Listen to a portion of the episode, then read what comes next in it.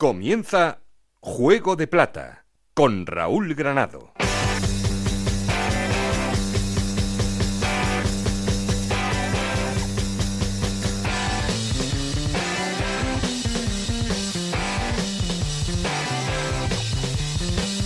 Hola, ¿qué tal? Muy buenas, bienvenidos a Juego de Plata, el podcast de Onda Cero en el que os contamos todo lo que pasa en Segunda División.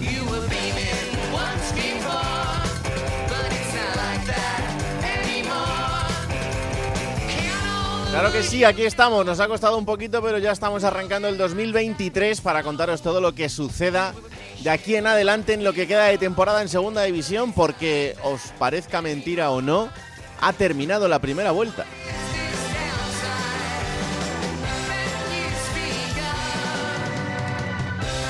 Y de momento, con un Eibar que está al frente de la clasificación, por encima de la Unión Deportiva Las Palmas, son los dos equipos que están en ascenso directo, los dos que están jugando al ratón y al gato para ver quién ocupa la primera y la segunda posición, pero de momento se la queda el conjunto de Ipurúa, Levante, Alavés, Granada y Burgos, completan los puestos de playoff.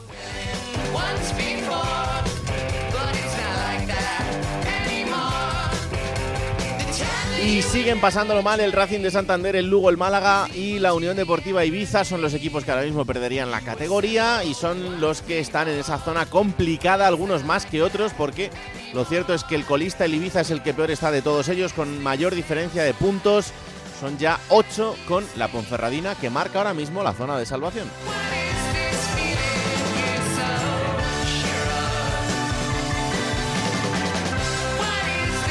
Mucho que analizar en esta vuelta. Como siempre queremos seguir en contacto con vosotros y para eso tenemos un perfil de Twitter que es arroba juego de plata y un correo electrónico juego de plata.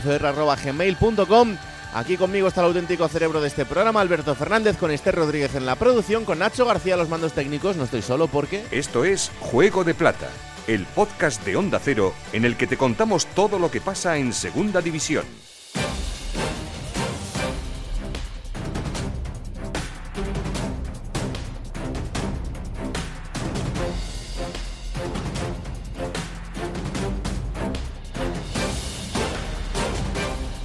Empezamos los titulares en la Unión Deportiva Las Palmas porque el conjunto canario cosechaba un empate frente al Racing de Santander que sabe a poco y que le deja sin liderato Yendi Hernández. Se está dejando puntos importantes la Unión Deportiva en casa. Pejiño sigue en nivel diferencial y marcaba el 1 a 0 un golazo. Podría parecer que los amarillos eh, tuvieran un partido plácido, si bien el Racing despertó en la segunda parte y Pombo marcaba en un polémico penalti cerca del final. Pimienta, en sala de prensa, criticaba la falta de ambición para el entrenador. Sus futbolistas se recrearon. Cuando tú vas ganando por un resultado tan ajustado como es el 1-0, el partido no está resuelto. Yo creo que tienes que seguir jugando al 100% y creo que no lo hemos hecho de esa manera. Creo que hemos, hemos bueno, que si un taconcito por aquí, que si un pase de primeras y creo que tenemos que ser mucho más efectivos porque creo que somos muy buenos cuando estamos concentrados al 100%. Una gran entrada en el estadio de Gran Canaria por encima de los 24.000 espectadores y el regreso tras lesión de dos canarios que deben ser clave en la segunda vuelta, el capitán Jonathan Viera y el delantero Sandro Ramírez.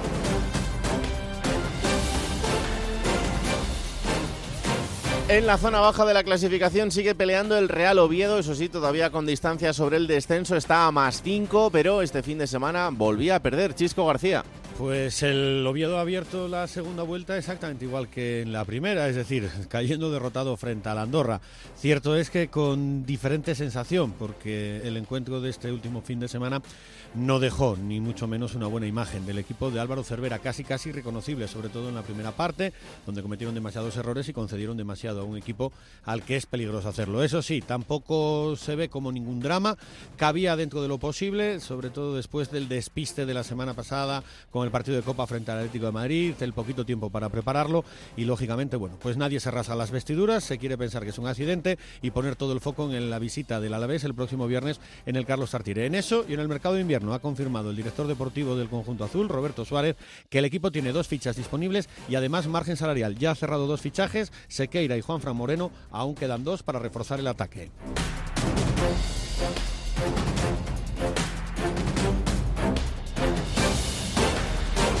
Perdía también el Burgos en Mendizorroza, lo hacía 1-0 resultado ajustado frente al Deportivo a la vez que de momento aguanta el equipo burgalés dentro del playoff, Juan Abril. El Burgos Club de Fútbol asume con naturalidad la derrota encajada en Vitoria. Julián Calero valoró positivamente el trabajo de su equipo a pesar del tropiezo y de apenas inquietar la portería local en todo el encuentro. El cuerpo técnico y la plantilla se centran ya en el duelo ante el Andorra.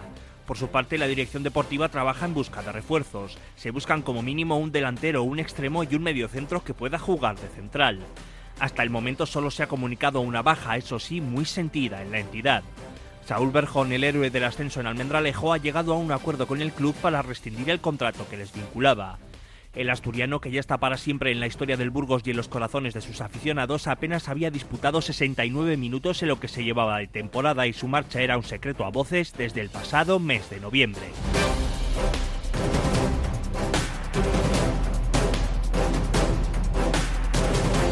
Y mejores noticias para la Ponferradina, que ganaba este fin de semana un importantísimo partido frente al filial del Villarreal para salir del descenso. Roberto Ugarte. La Ponferradina logró un triunfo balsámico en la apertura de la vigésimo segunda jornada de la Liga Smartbank. Lo hizo gracias a la remontada frente al eh, Villarreal B en el Estadio Municipal del Toralín. Se puso cuesta arriba el partido para los hombres de David Gallego, que al filo del descanso encajaban el 0-1, obra de Sergio Lozano aunque eso sí, lograron la remontada en la segunda mitad con los tantos en primera instancia de Hugo Vallejo y de José Mariamo a 10 minutos del final, el central sevillano que hacía su segundo tanto en lo que va de temporada.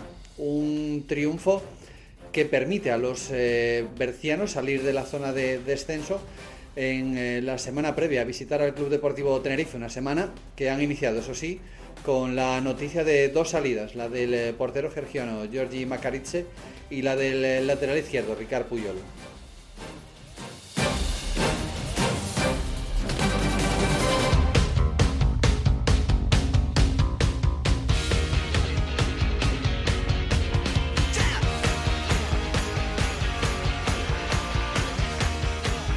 Bueno, pues vamos allá. Vamos a empezar poniendo en orden resultados y clasificación. Hola, Esther Rodríguez, ¿qué tal? Muy buenas. Hola, Raúl. Cuéntame los resultados de esta jornada. Pues son estos: Ponferradina 2, Villarreal B 1, Sporting de Gijón 1, Levante 1, Leganés 1, Lugo 0, Andorra 3, Oviedo 1, Málaga 1, Tenerife 1, Alavés 1, Burgos 0, Granada 1, Cartagena 0, Zaragoza 0, Mirandés 0, Las Palmas 1, Racing de Santander 1, Eibar 1, Ibiza 0 y Huesca 1, Albacete 1. Y con estas 22 jornadas disputadas, ¿cómo está la clasificación? Pues llega líder a este cuadro de la temporada el Eibar con 40 puntos, le sigue Las Palmas con 39, abriendo los puestos de playoff hasta el Levante con 37, los mismos puntos que suma al Alavés, tiene dos menos, 35 en Granada, 35 suma también el Burgos, cerrando esos puestos de playoff. Es séptimo el Leganés con 33, suma 33 puntos también el Albacete y 32 el Andorra, los mismos que el Cartagena que es décimo. Eh, le sigue el Huesca con 29, es décimo segundo el Sporting con 28, Villarreal B suma también 28 en la decimotercera posición, le sigue el Mirandés con 27,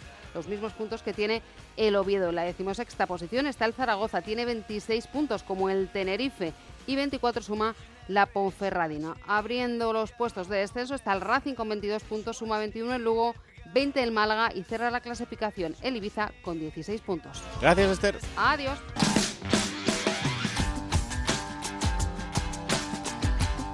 Juego de Plata. El programa que puedes escuchar a cualquier hora del día. Por cierto que está abierto el mercado de fichajes, ¿eh? aunque no lo parezca, abierto el mercado de fichajes todo lo que queda del mes por delante, así que os iremos contando algunas de las operaciones que vayan sucediendo, sobre todo las más impactantes o las más importantes para los equipos de la categoría. Hola Alberto Fernández, ¿qué tal? Muy buenas. Hola Raúl, ¿qué tal? Muy buenas. Feliz año. Igualmente, igualmente. 2023. Igualmente. Aquí estamos en este 2023 Sí. para contar lo que suceda en este tramo final de la temporada. Queda exactamente la mitad por disputarse y no sé cómo lo estás viendo. Bueno, eh, de esta semana, de este fin de semana, esta jornada, mm, yo creo que ha habido muy pocos equipos que puedan sacar cosas provechosas. Eh, entre los empates y, y que algunas de las victorias tampoco suponen mucho clasificatoriamente, evidentemente el Eibar es el gran beneficiado porque es el nuevo líder. Mm. Y, y luego por abajo eh, la Ponferradina, que es el, el único que ha salido del descenso, el único que ha puntuado de los 10 últimos. Sí, ha ganado el, el Andorra, el Leganés se acercan a los puestos de playoff, que yo creo que va a estar muy pero que muy disputado, igual que el ascenso directo. Y para mí esa es la gran diferencia de los últimos 2-3 años, ¿no? Que siempre había eh, unos equipos que estaban claramente predestinados a luchar por el ascenso directo y luego la batalla del quinto, sexto puesto y este año no. Este año hay una, una terna de cinco equipos para el ascenso directo y otros cinco o seis para el playoff y creo que eso es lo chulo, ¿no? Quizá por abajo es por donde más decididas están las cosas, Sí. pero bueno, el hecho de que la Ponfe gane pues hace que cambie un poquito todo y se agite el árbol. Y una cosa importante de cara a la temporada que viene, ¿eh? yo creo que los equipos que asciendan a primera división van a tener mucho trabajo este verano por delante. Eh, me, me asusta un poco el nivel de la categoría de esta temporada. Creo que mm, es evidente, y hay que decirlo así, que, mm, Ha que bajado. ha bajado, ha descendido. Se da por muchos factores, pero llevábamos unos años en los que es cierto que, que se había elevado el nivel de la categoría y, y en esta temporada yo creo que hemos dado un pequeño paso atrás. Eh, a mí me cuesta decirle a la gente que se siente a ver un partido de segunda división, salvo probablemente la Unión Deportiva Las Palmas y el Levante. Eh, sabes que al menos en esos partidos te puedes divertir viendo algo. Del resto, a ratos. A ratos. Y de los equipos que están arriba, pues eh, el Eibar, ahora lo vamos a hablar con Íñigo. Hola Íñigo Taberna, ¿qué tal? Muy buenas. Hola, ¿qué tal, Raúl Alberto? El Eibar es el líder y el Eibar este fin de semana jugaba con el colista y jugaba en casa y gana 1-0. Eh, es complicado venderle a la gente que vea esto, ¿eh, Taberna? 3.700 espectadores, no te digo más. Claro. 3.700 en Ipurúa para ver a un equipo que tenía la opción de ponerse líder tras el empate de Las Palmas en el anterior partido de, de la jornada. El Eibar juega a lo que juega, a lo que viene jugando también la pasada temporada con Gaisca Gaetano, pues un equipo muy sólido, muy serio en defensa, intentando aprovechar sus opciones en ataque y, y, y poco más, ¿eh? y poco más, y poco más. Pero le vale para ser líder, le vale para ser líder con Claro, 40 el- puntos. si Le mientras vale, te vale. valga y consigas el objetivo, Le pues vale. está bien. Lo que pasa que, bueno, No divierte, ¿eh? No divierte el Eibar, ¿eh? Claro. O sea, no, el Eibar no divierte. No sé, yo qué sé. Ves un partido de, de la misma provincia como es a la Real, en primera, que ya sé que está en primera, y ves al Eibar en segunda, que es el líder, y pff, practican deportes diferentes. sí, Pero sí, bueno, totalmente. Si, si nos agarramos al resultadismo, oye, los dos estamos satisfechos con sus resultados, ¿eh? Mm. Eso- eso- eso- Además, yo creo que el Eibar, lo decías antes, estoy de acuerdo contigo, el Eibar tiene peor plantilla que la temporada pasada Sí. tiene peor equipo, le falta un jugador diferencial como ese Edu Espósito y prácticamente tiene los mismos puntos. ¿eh? El año pasado, a estas alturas de liga, tenía 42. Era segundo a tres puntos de la Almería. Ahora tiene 40 y es líder en solitario. Para que nos hagamos una idea. No, y en la tabla de goleadores se ve también. eh, Estoy con siete goles. Stoico lleva Este año. siete goles, que es el Siete único que goles. está manteniendo ahí un poco Sí, el nivel. sí, sí. Pero en la clasificación general de, de segunda división es Mirto Uzuni, el futbolista del ¿Del Granada, el Granada? máximo goleador, que lleva 12.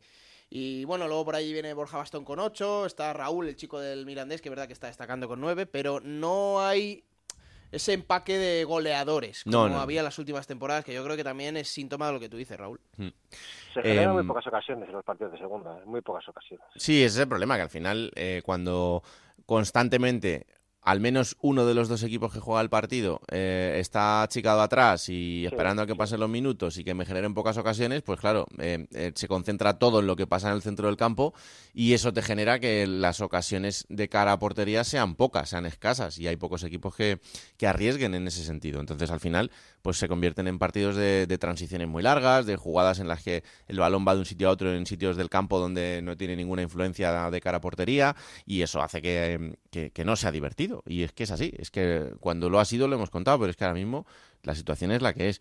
Em, ¿Se plantea el Eibar acudir al mercado? Ya tiene ya un refuerzo. Sí, por eso. Arana, Arana. Arana, jugador del Villarreal, delantero, y yo creo que poco más ya, ¿eh? Poco más, yo creo, Raúl, porque atrás tiene jugadores de sobra, eh, centro del campo también, y eso, le faltaba igual ese, ese delantero que, que marcase diferencias, un poquito para acompañar a la faceta goleadora a Stoikov, porque ni Blanco, Lechuk, ni John Bautista son, son grandes goleadores. Trabaja No. mucho, eh, ayuda mucho al equipo, sobre todo en el trabajo defensivo, a la hora de, de bajar balones, de- de- del juego aéreo, pero no, no, no ven puerta con facilidad. Hmm. Y yo creo que ha apostado por eso Leiva.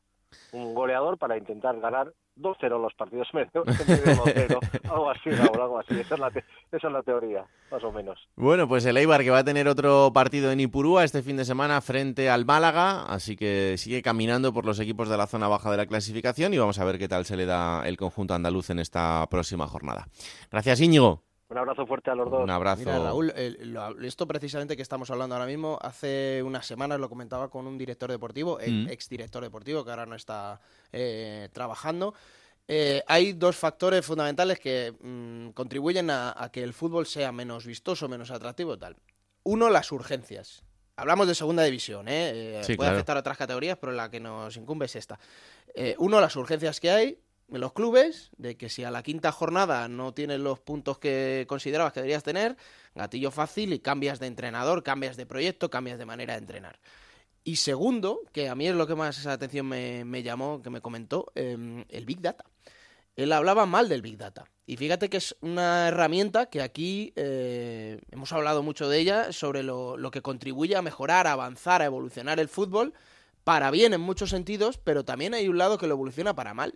Claro. Y es el hecho de, bueno, eh, cuando tú sabes que vas a tener datos negativos, aquí a quien más referencia puede hacer es sobre todo a los regateadores. Cuando tú sabes que vas a tener datos negativos para un futuro director deportivo que te quiera fichar para un equipo, no arriesgas. Y cuando no arriesgas, pues no tienes ese balance negativo. Entonces, cuanto más conservadores son los equipos, pues menos fútbol vistoso tenemos, ¿no? Entonces yo creo que es un equilibrio entre eso, entre el conservadurismo de intentar no perder partidos para que no te echen, no cargarse proyectos, y el dichoso Big Data, que a mí me parece buena herramienta, ¿eh? pero para otras, y me abrió los ojos un poco de esta manera, eh, resta más que suma al. No, no, desde luego. Y es que, vamos a ver, si es que yo no le voy a pedir al Burgos que haga un fútbol espectáculo en el que No, claro. intente atacar constantemente, que sea un equipo que, que sea de, una ca- de un ataque total, eh, que tenga un juego por bandas. No, porque, porque el Burgos necesita hacer otra cosa y bastante mérito tiene Hombre, la temporada que está haciendo que, que me parece brutal. Pero eso sí se lo podemos pedir al Eibar, a Las Palmas, al Levante, al Al Alavés, al Granada,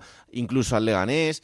eh, bueno, al Sporting, al Zaragoza, equipos que tienen que hacer otras cosas. Porque además, eh, yo creo que los jugadores de esas plantillas tampoco son futbolistas que no puedan hacerlo.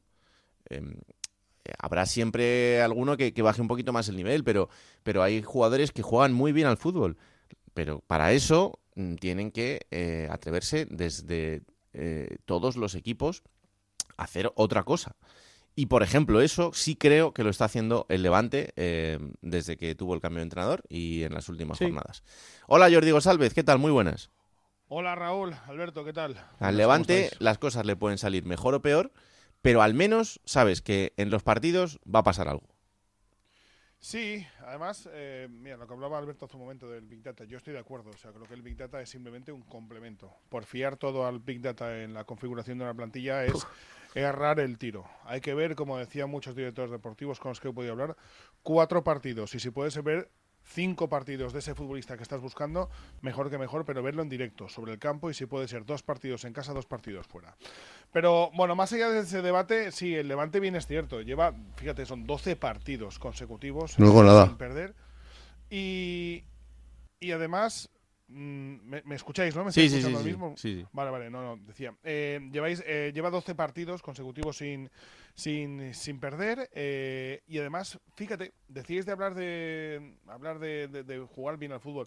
El mejor partido de la temporada, precisamente el Levante lo ha hecho contra un equipo de primera división, Mm. que es el, el Getafe. El Getafe, sí, en Copa del Rey. La configuración de lo que es el equipo ahora mismo de Javi Calleja es de una configuración de una serie de jugadores que probablemente sepan jugar mejor contra un equipo de primera Pues sí. división que contra un equipo de segunda división. Mm. Pero yo creo que el Levante Unión Deportiva lo que le está faltando ahora mismo para, de verdad, ¿eh? y lo digo eh, y no por eh, ser de Valencia y no por llevar la información del Levante, creo que el Levante podría llevarle sin ningún tipo de dudas ocho puntos al líder si tuviera gol. Porque muchas veces eh, en segunda división eh, lo que se busca es eh, ese objetivo, ese ascenso, y muchas veces eh, has de tener a un referente en la punta de ataque que tenga cifras de dos dígitos. Eh, Claro. a partir de ahí se consiguen ascensos. Y el Levante le está faltando eso. Le está faltando. Soldado no está para nada, gol. Soldado eh, ha vuelto a trabajar ya esta, esta semana y probablemente ya se incorpore a las convocatorias Mm. de este próximo partido. Partidazo el sábado ante el equipo de, de Paco López eh, en el eh, Ciudad de Valencia, el Granada. Al igual que ya se ha incorporado Campaña. Ayer, eh, lo, mejor dicho, el lunes ya se incorporaba al trabajo junto al resto de, de sus compañeros y van a ser dos novedades en lo que pueda presentar la convocatoria de, de Javi Calleja. Además, un levante que, que- que no va a acudir al mercado sorpresivamente. Eh, porque después de la lesión de, de Roger Brugué, Mm. eh, que va a estar en torno a los cuatro meses eh, fuera de los escenarios de juego, eh, ya se hablaba de la posibilidad de fichar a un, a un delantero eh, que te dé pues eh, parte del objetivo primordial y principal y capital, que es el ascenso a la máxima división. Pero dijo Javi Calleja que no se va a acudir al mercado, que a pesar de la lesión de Roger Brugué, no se va a acudir al mercado, que se va a tirar con lo que, con lo que se tiene ahora mismo en la punta de ataque con Wesley Moraes, con Mo- Mohamed Buldini, con eh, Roberto Soldado para intentar conseguir lo que tiene que ser, como digo, ese objetivo principal y capital. Y luego lo de la Copa, bueno, pues en la Copa, pues eh, si el Levante, me decía Javi Calleja, si el Levante tiene que estar en Primera División, estando lejos en Copa del Rey, que esté lejos en Copa del Rey. Si el Levante tiene que estar en Primera División, cayendo en la próxima ronda de la Copa del Rey, que caiga en la Copa del Rey. No hay ningún tipo de problema porque aquí lo que estamos fijándonos, eh, sin ningún tipo de dudas, es en ese, en ese ascenso, que me canso, no me canso de repetirlo, pero es que ahora mismo con Javi Calleja, desde su llegada, Hmm. no se cansa de repetirlo en eh, rueda de prensa tras rueda de prensa. Y ya lo, esto es una teoría de Andoni Iraola, ¿eh? que no le ha ido mal, eh, que el equipo que funciona en Copa cumple los objetivos. Y en este caso, dinámicas. claro, y en este caso, con la plantilla que tiene el Levante, yo creo que también esto podría, podría ser factible. Luego ve- veremos a ver hasta dónde llega, pero, pero bueno, yo no, no creo que la Copa sea un estorbo para un equipo como el Levante. Para otros puede serlo. No, pero- porque si tienes buenas noticias en Copa, probablemente esa dinámica, eh, ese ánimo, eh, se, se vea resuelto también en, en competición liguera. Por ejemplo, el último partido, eh, en el que empata ante el Sporting de, de Gijón. El Levante merece ganar el partido, pero es que Mm. le falta le, le falta materializar las jugadas que tiene de gol y ahora mismo es lo que le está restando ahora mismo el conjunto de Javi Calleja, a pesar de que está a tres puntos del líder. Ay, si hubiera tenido un buen entrenador desde el principio. Pero en fin, eso. Ay, ya- a- ay, algún sí. día le, es le preguntaré a Felipe Miñambres que me explique esa decisión. Eh, pues si te lo explica y lo entiendes, eh, me llamas. Oye, por cierto, tú que eres un pacoteco habitual eh, los viernes, ayer lanzaba, lanzaba yo una historia en, en Twitter que es eh, un- una cosa que se nos ocurrió el otro día, una tontería con, con mis amigos, que era pensar en un festival de grupos de música que sepas que no van a volver nunca, porque, porque es imposible entre ellos, no porque alguno de los miembros esté fallecido, sino porque no se hablen o porque esté muy claro que no van a volver, eh, y pensar en, en hacer ese festival. A mí se me ocurrió El Canto del Loco, eh, Pereza, La Oreja de Van Gogh con Amaya Montero y Mecano.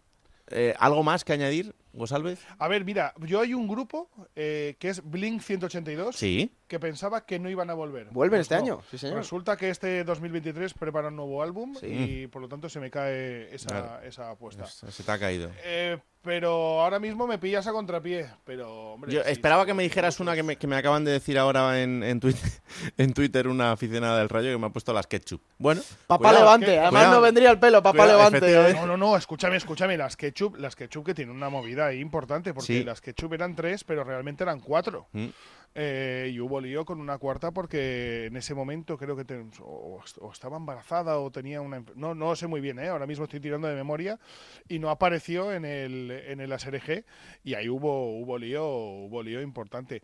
Por ejemplo, yo creo que no vuelven. Destiny Child. Destiny Child sería un Mm, buen grupo. es verdad, un- es un verdad. cabeza de cartel. Sí, sí, sí, sí, tal cual, tal cual. Sabía yo que tenía que preguntarte estas cosas. Hala, un abrazo, ¿eh?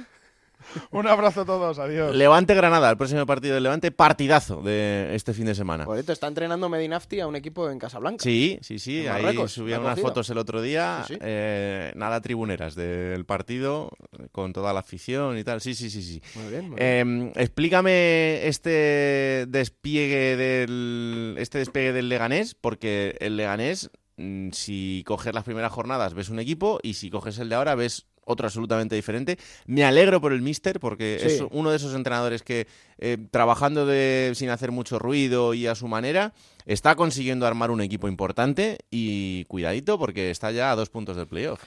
Bueno, fue, llegó a ser colista con cuatro puntos. Sí. Y ahí, la verdad que Manoli Diáquez mm, tenía la guillotina por detrás. De hecho, hay un partido eh, a primero, el 2 de octubre contra el Albacete, en casa, que lo pierden.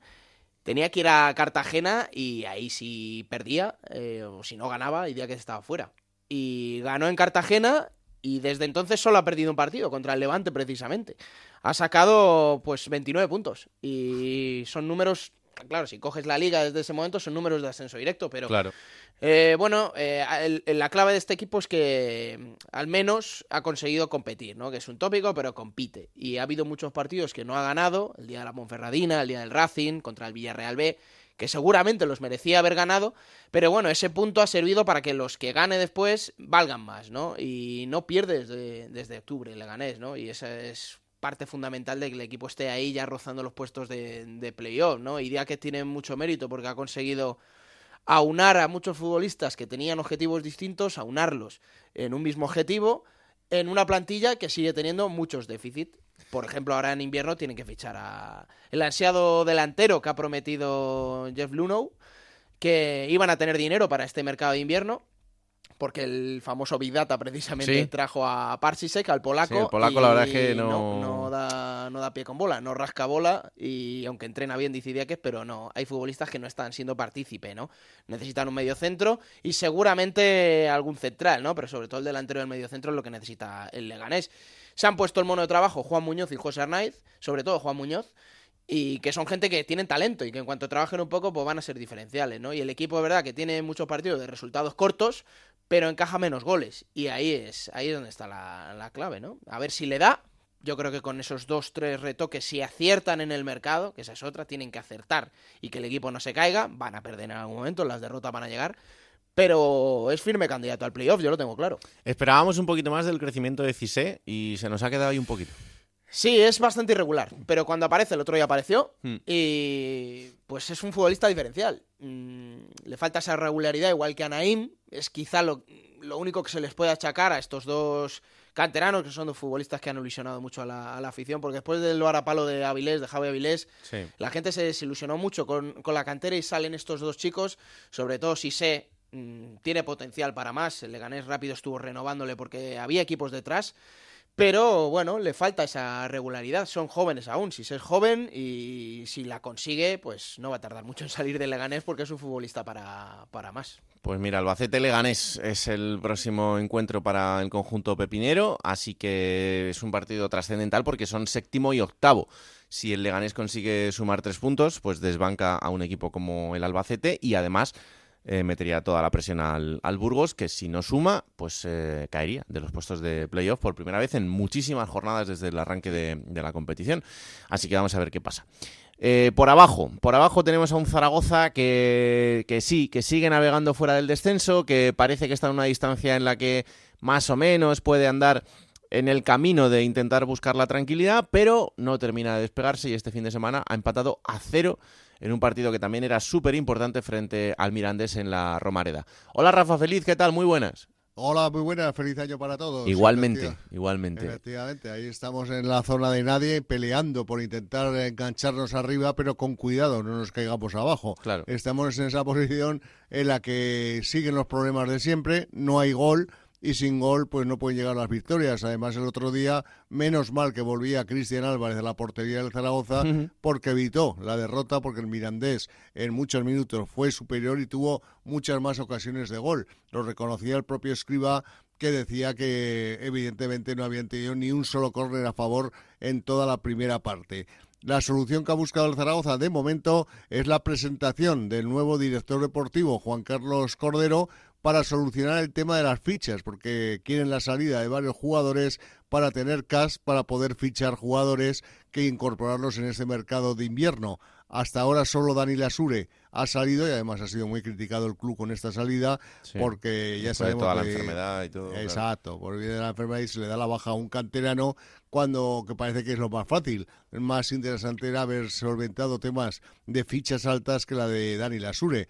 Pero lo cierto es que el único cambio que ha tenido el Real Zaragoza y ayer, fíjate, el director deportivo que llega procedente del Tenerife con amplia experiencia en subir equipos como el Granada, como el Cádiz, eh, Cordero, tampoco se le caía el pelo hablando de la posibilidad de acceso todavía para el Zaragoza. y no por repetir cada día la palabra ascenso se va a conseguir.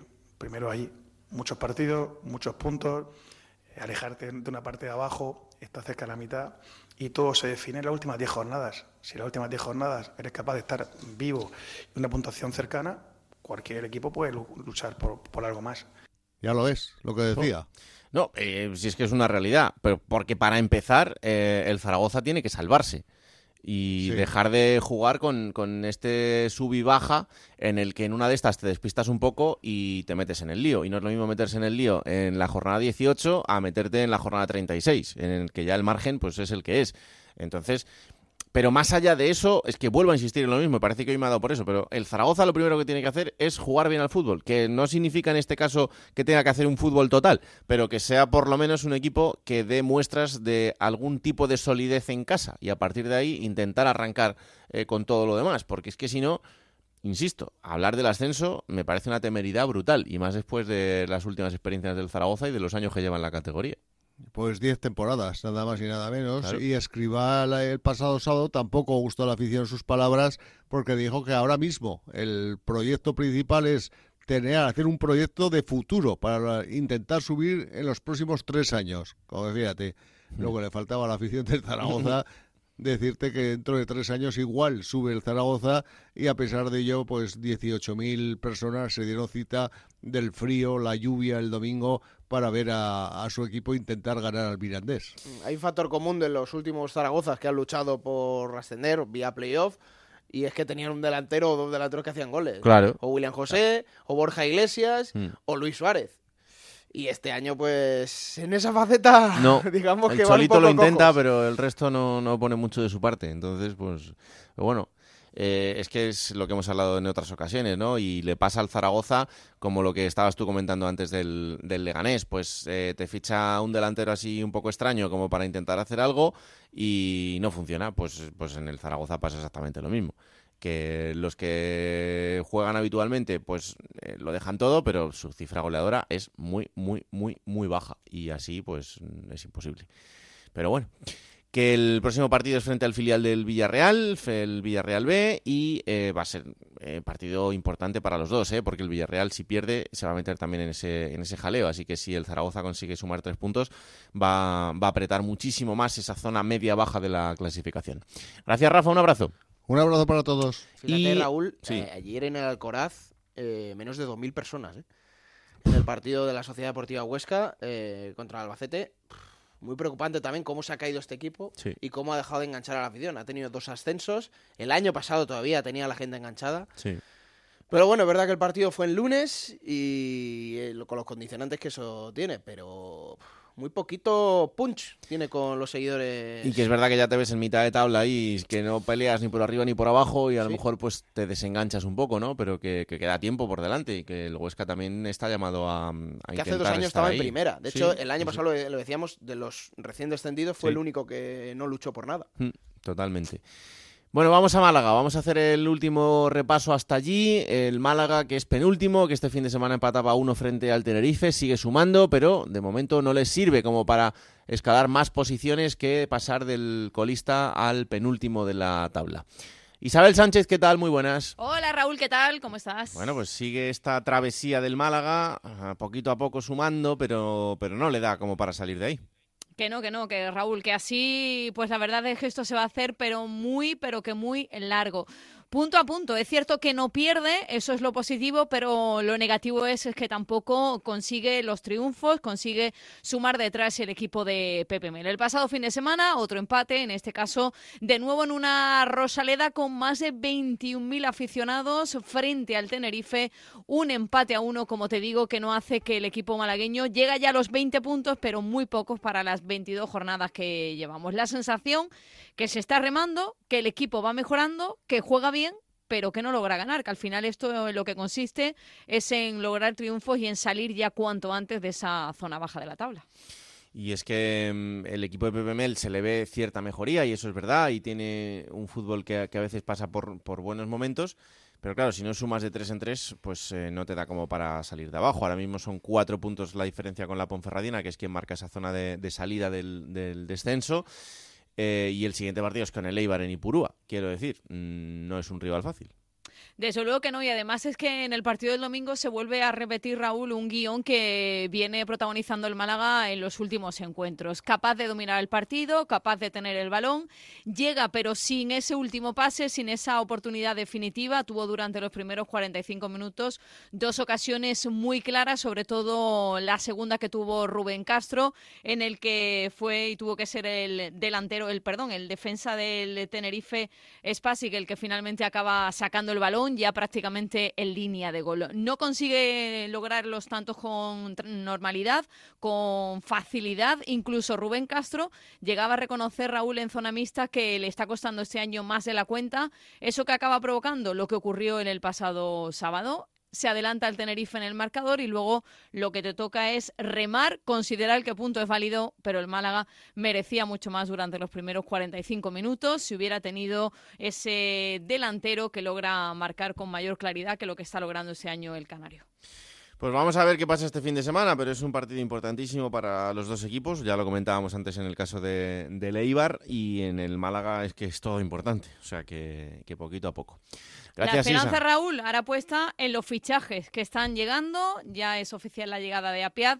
También se va a cerrar un tercero a lo largo de estos días, ya que Julián Delmas, que incluso llegó a debutar el pasado sábado, ya es jugador blanquiazul. Esperanza puesta en un mercado de fichaje. Por cierto, dos salidas también en el Málaga. Juan Fran, que puso rumbo a Oviedo. Mm. Y Pablo Herbías, que se marchó hasta Bolívar. Eso es lo que queda. Cruzar los dedos y esperar que todo el trabajo que está haciendo el equipo de Pepe Mel tenga sus frutos antes de que acabe la temporada. Y a ver si estos eh, nuevos fichajes le cambian un poco la cara al equipo en esta segunda vuelta que ya se ha iniciado. Gracias, Isa.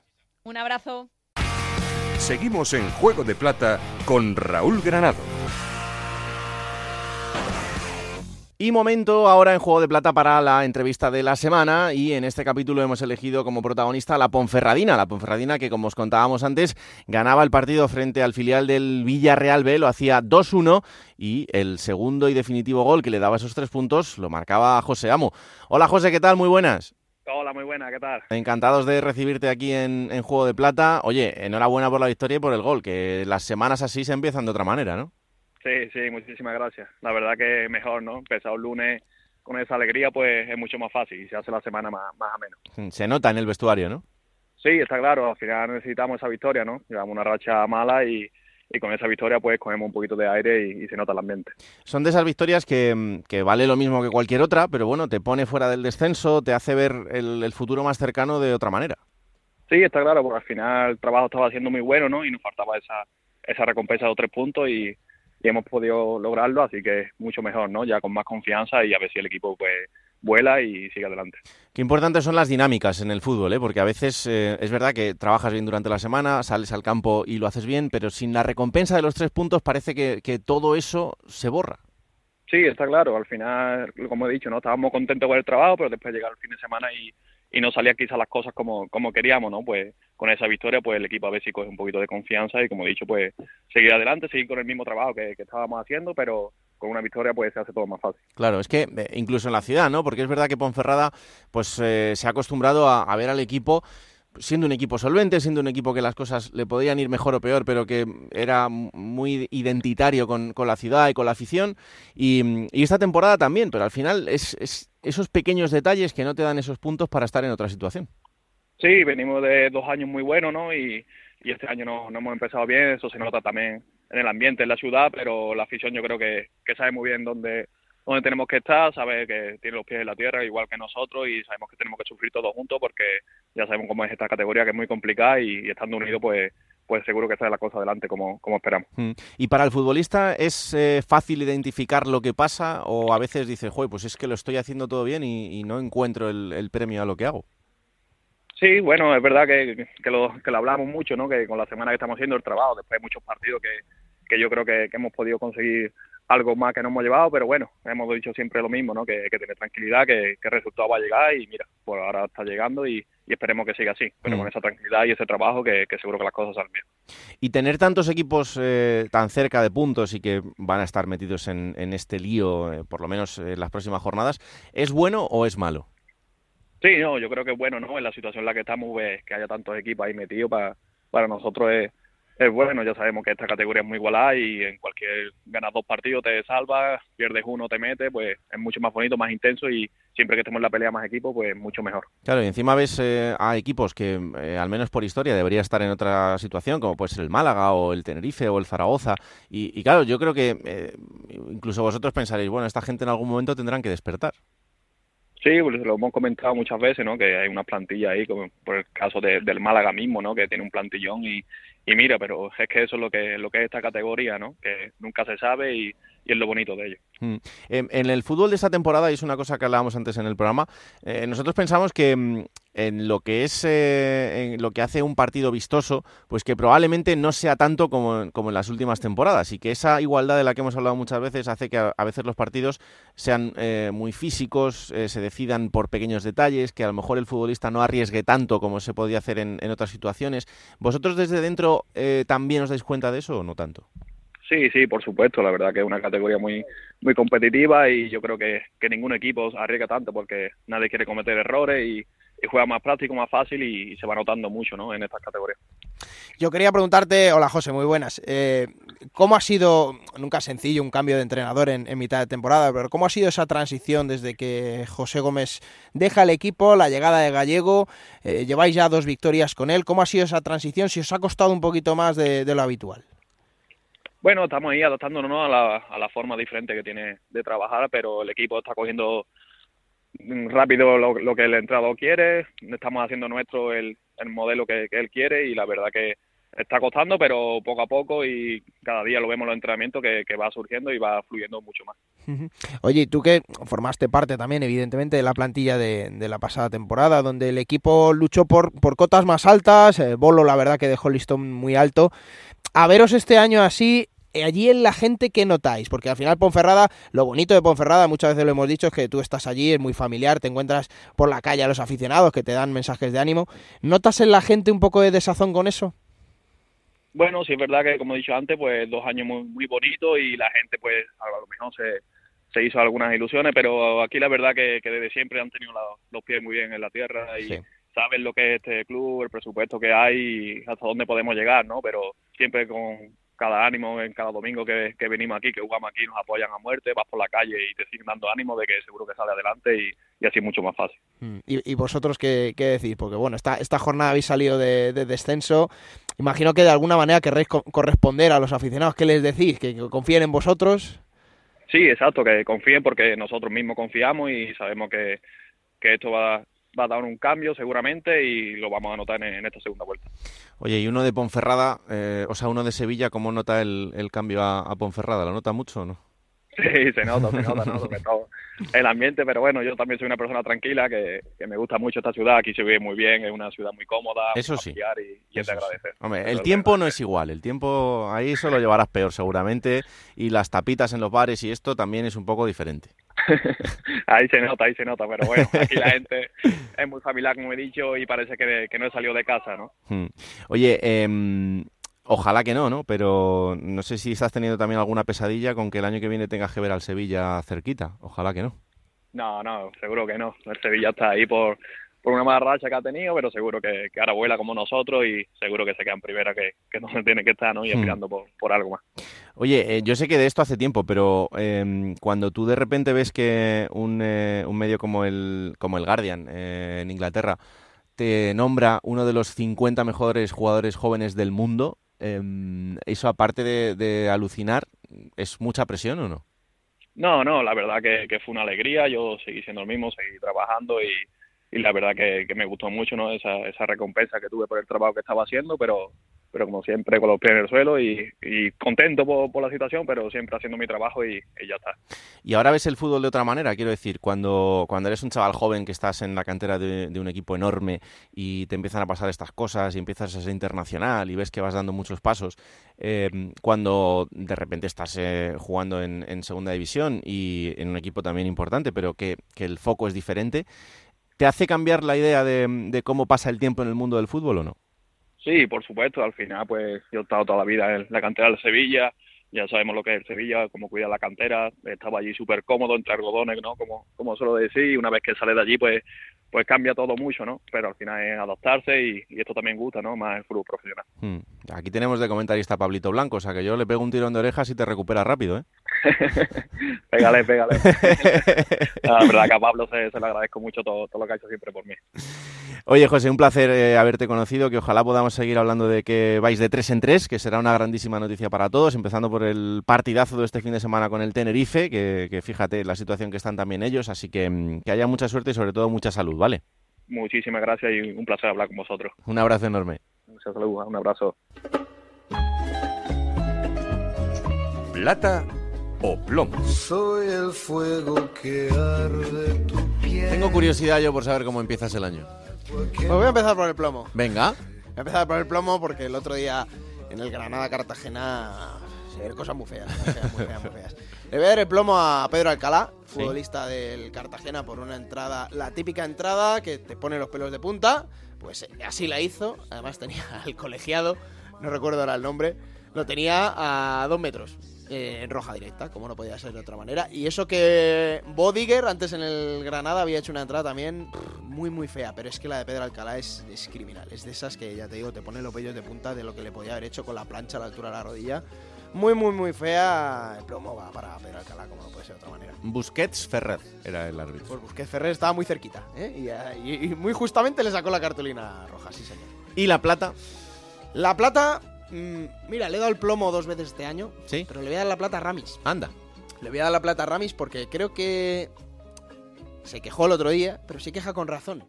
Vamos a escuchar a Ramis sobre una acción, la acción polémica del Málaga a Tenerife, el gol que le dan al, al Málaga, y luego intentamos buscar una explicación. De verdad, si, si es verdad que luego veo la imagen y veo un jugador del Málaga levantar la pierna que está en fuera de juego, si no está en fuera de juego es otra cosa, ¿eh?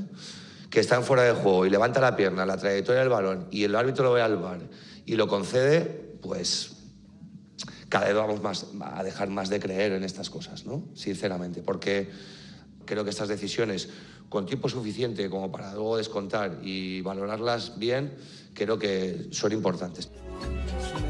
Creo que tiene razón y, y creo que cada vez hay más entrenadores que hablan de lo que para mí es lo que más daño le hace al bar, que es que digan que ya no creen en el bar. Claro. Que ya no creen en el bar, porque antes salían diciendo, bueno, es que me ha perjudicado, es que es injusto, es que no sé qué". Ahora te dicen desde la resignación que ya no creen. Sí, sí. Y vamos, yo- a mí ese gol me pareció que no debería haber subido, porque es un disparo de Rubén Castro que la pega y el futbolista del, del Málaga, perdón, del Tenerife, el defensa del Tenerife, quita la, la pierna, se tiene que apartar, por lo tanto está en, el- en la trayectoria de la pelota hacia el portero del Tenerife que no ve bien y va tarde. Eso toda la vida ha sido fuera de juego. Claro. Eh, bueno, pues el árbitro lo anuló correctamente, pero desde el bar le llamaron. Y yo creo que eso es de lo que se queja Rami. El, árbitro, González Esteban, estaba muy cerquita también de la, de la jugada. Es frustrante, porque, bueno, evidentemente si el Tenerife no fuese como va en la clasificación y no, no hubiera supuesto perder dos puntos, pues a lo mejor Ramis no dice esto. Yo creo, quiero creer que sí, porque me- Ramis me parece un tipo honesto. Pero de todas las veces que se ha quejado esta temporada, esta me parecía la, la más correcta. Puedo estar equivocado yo también, ¿eh? Ojo. Puede ser, Esto no pasa, significa que yo tenga la, la verdad absoluta. Pocas puede Pero el otro día me pareció que tenía razón. Bueno, pues así ha venido el señor. ¿Qué le vamos a hacer? Venga, vamos a por la próxima jornada.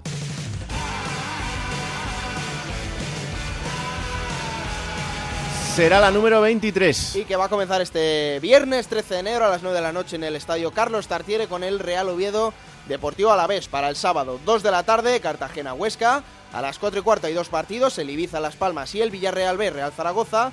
Para las 6 y media otros dos Racing de Santander Sporting y Tenerife Ponferradina. Va a cerrar la jornada sabatina a las 9 de la noche en el Ciudad Levante Granada. Para el domingo 2 de la tarde Eibar Málaga y a las 4 y cuarto, dos partidos. Burgos Andorra y Mirandés Lugo. Cerrará la jornada el lunes, 16 de enero a las 9 de la noche en el estadio Carlos Belmonte, Albacete, Leganés. Pues como siempre esto sucederá en Radio Estadio, donde os iremos contando lo que suceda en los partidos, los resúmenes en Radio Estadio Noche. Aquí estaremos la próxima semana para analizarlo absolutamente todo. Esto es Juego de Plata, el podcast que podéis encontrar cada martes a partir de las 5 de la tarde en onda Cero.es para que os lo descarguéis, lo compartáis y le digáis a todo el mundo que existe este bendito programa que hacemos con tanto cariño. Que la radio os acompañe. ¡Chao!